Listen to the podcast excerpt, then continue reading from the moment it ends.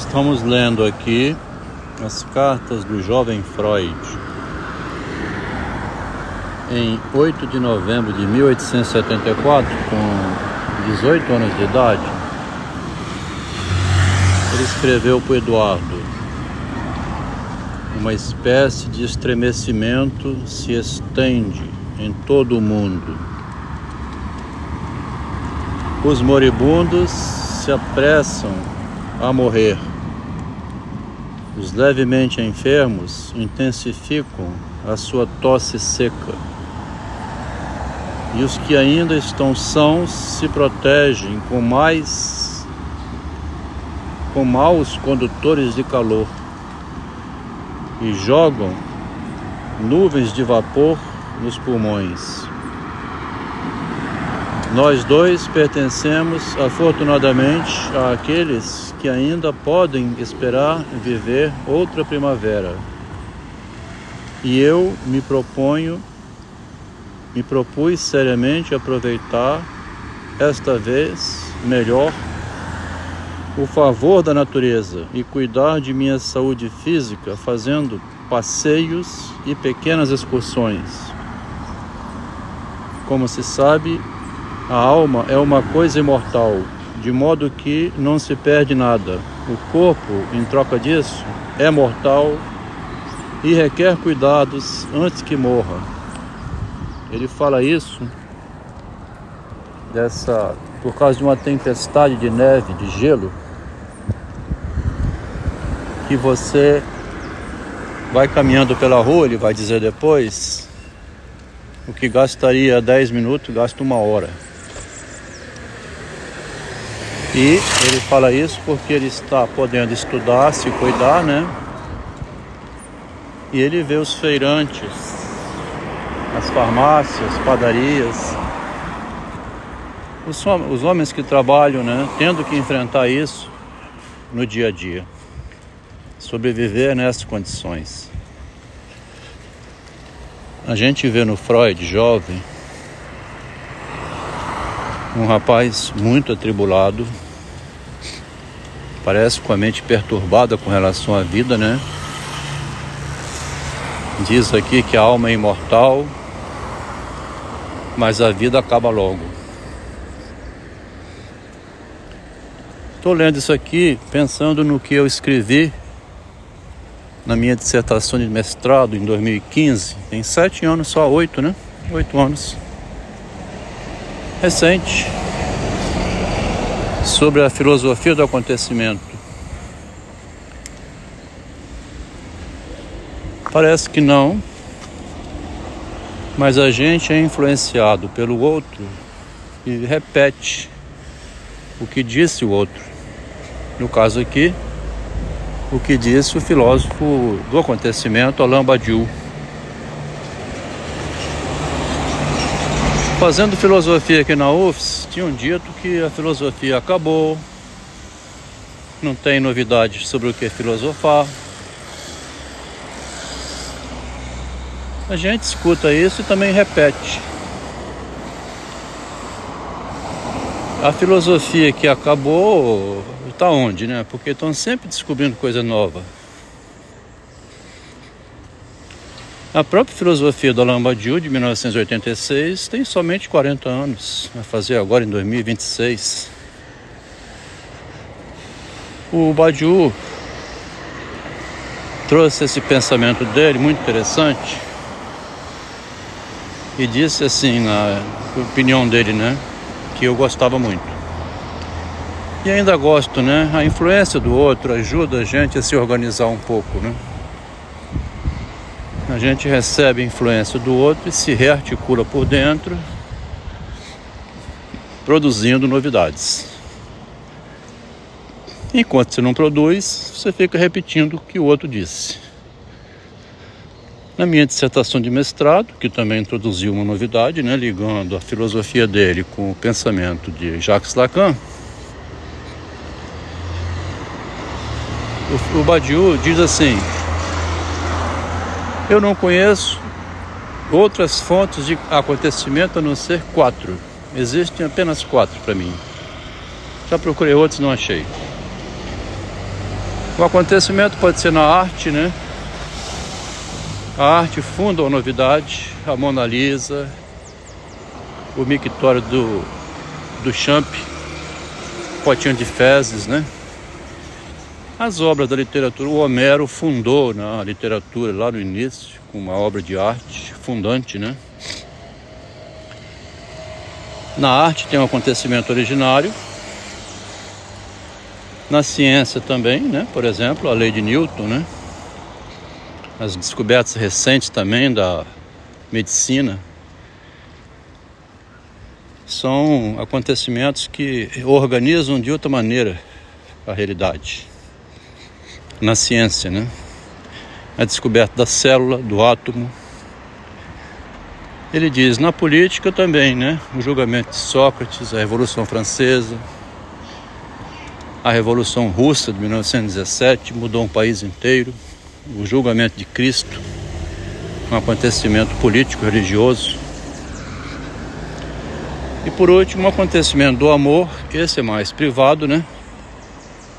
Eu passei por um desses, quando deixei uma esposa grávida e fui embora com outra mulher. O casamento é sempre um acontecimento no amor, né? mesmo que ele seja um acontecimento fraco, não tenha tanta paixão, não deixe de ser um direcionamento à vida. Mas nós estamos vendo aqui que o Freud não passou por nenhum desses acontecimentos. Parece que para ele, né, a gente pode melhorar então essa filosofia do acontecimento,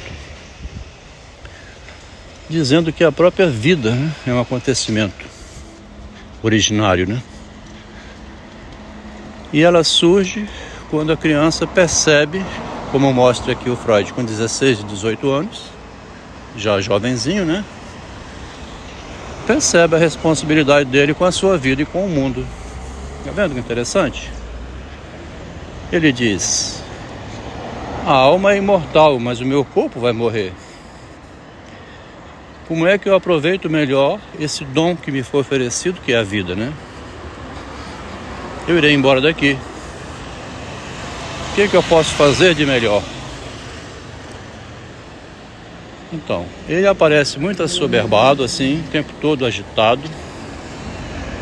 Escreve demais sobre a subjetividade.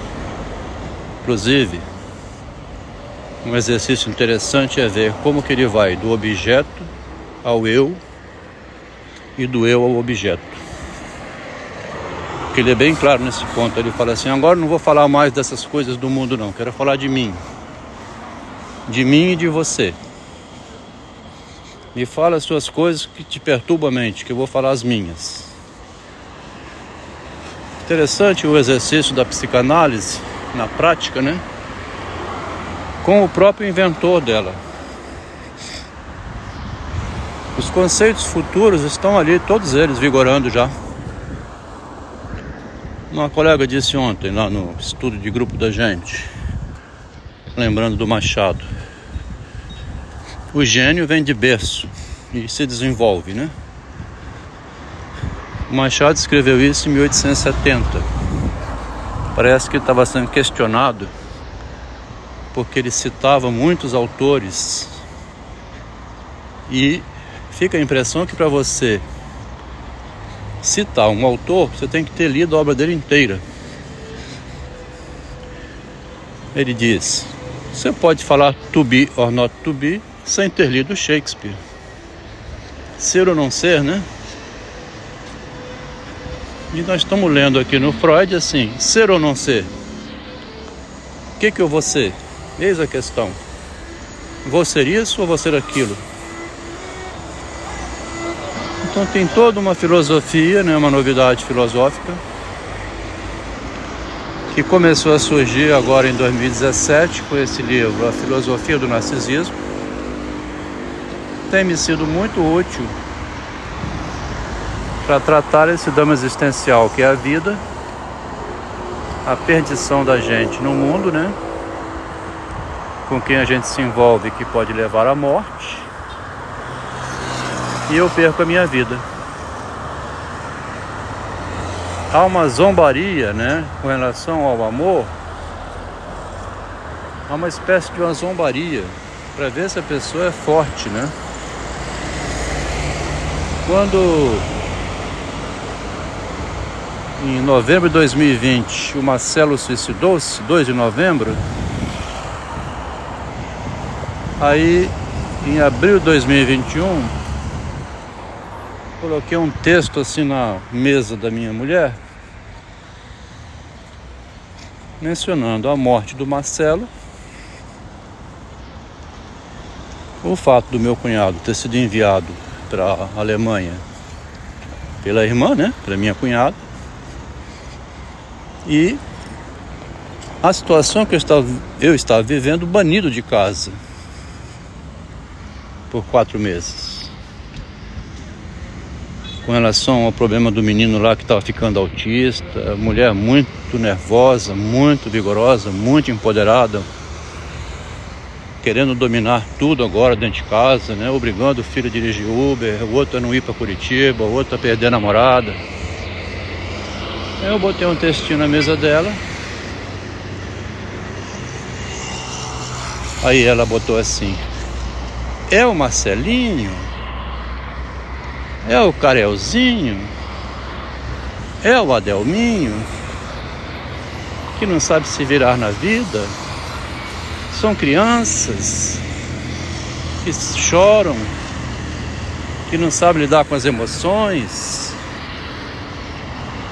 é uma zombaria, tá vendo? Você lê isso e fala assim, tá zombando, né? O Marcelo não se matou porque não sabe lidar com as emoções somente, né? Ele se matou porque não sabe fazer o que eu estou fazendo. Porque eu também tenho estado muito assoberbado, né? Quando vem um acontecimento assim, como veio, a gente não para de falar dele, né? A gente fala dele, fica meio chato, porque é uma maneira de salvar a vida. Quando a pessoa tem um choque que enlouquece, você vê ela repetindo no meio da rua assim, falando sozinha. O louco é uma pessoa que fala sozinho, nem sabe o que mais, porque ele foi detonado, né? Desestabilizado na, na linguagem, né? Na, na, compreensão lógica do mundo e viu que o mundo não tem sentido nenhum mesmo não. Tanto que perdeu e vive falando alucinadamente. Estou aqui na minha caminhada. Inclusive aqui uma pessoa ou outra que me conhece tem até me alertado porque às vezes eu caminho falando no microfone, no telefone. Aí falaram assim: estão falando por aí, né, que você vai fazer caminhada e vai falar no telefone. Tá vendo? Parece um louco, né? Lendo as cartas do jovem Freud, ele parece um doido. Interessante pensar assim, né? Porque é muito assim assoberbado, muito atacado pela ideia de que as demais pessoas não estão aproveitando a vida no sentido do aproveitar é sabendo da responsabilidade com a própria vida. Vendo que interessante? O Freud, a gente não viu ele assim falar de nenhum acontecimento com 16 anos. Parece que o, até o próprio acontecimento vida, né? O que, que eu faço da minha vida? Como é que eu vou casar? Qual a profissão? Como eu faço para ganhar dinheiro? Ele descobriu que justamente isso é um problema psicológico. Como é que eu faço para ganhar dinheiro, né? Como é que eu faço para viver na sociedade? É um problema psicológico. Aí ele inventou a psicanálise.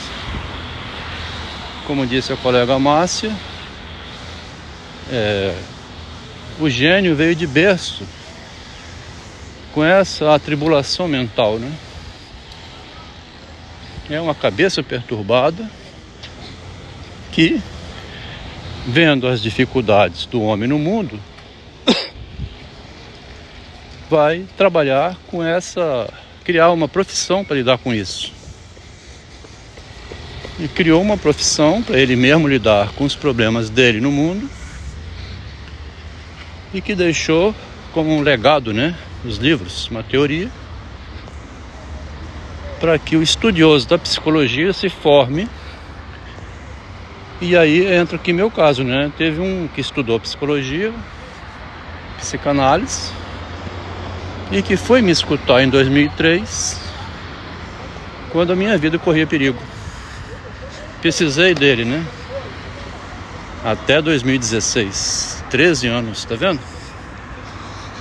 Quer dizer, eu devo a minha vida ao Freud, né?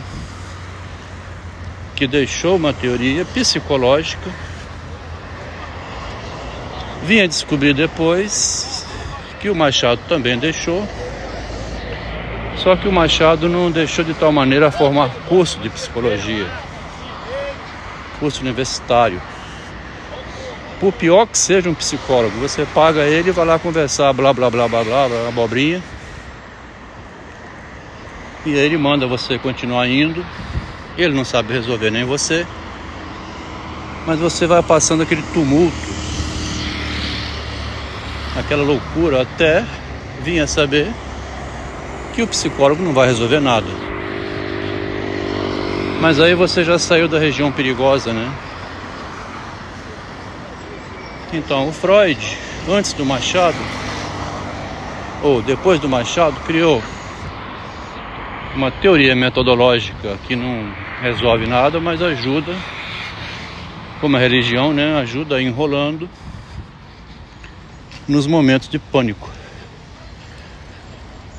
E ele criou isso.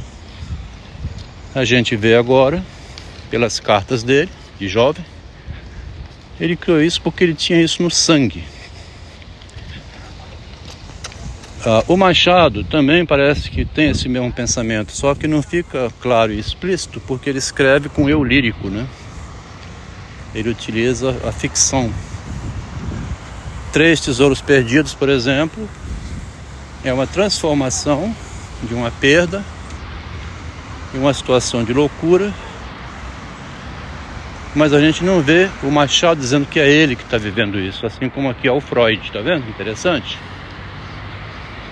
Nesse desespero aqui da nevasca que ele vê, e também dos demais colegas, assim, na escolha da profissão, esse desespero é o Freud que está vendo. Ele não escreveu uma ficção. E com o Machado disfarça tudo, a gente não vê o Machado na obra dessa maneira como vê o Freud. Muito embora o modo como o Machado faz literário, né? Quando a gente passa a compreender, ele fica mais interessante do que o Freud.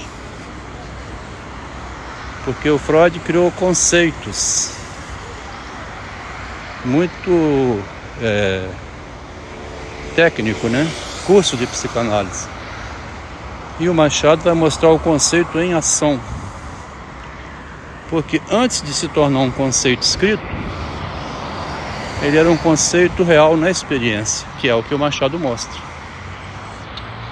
Esse modo aqui de ler o Machado e o Freud e falar de mim mesmo tem sido terapêutico para mim, para quem está acompanhando o estudo e que consegue ir compreendendo sem precisar ir toda semana ao analista. Porque eu não ensino nada a ninguém, nem faço análise de ninguém. Eu vou mostrando como eu faço para mim. E quem está acompanhando, algum dia vier escutar os podcasts daqui a 50 anos, né? 10 anos, não sei. Hoje mesmo.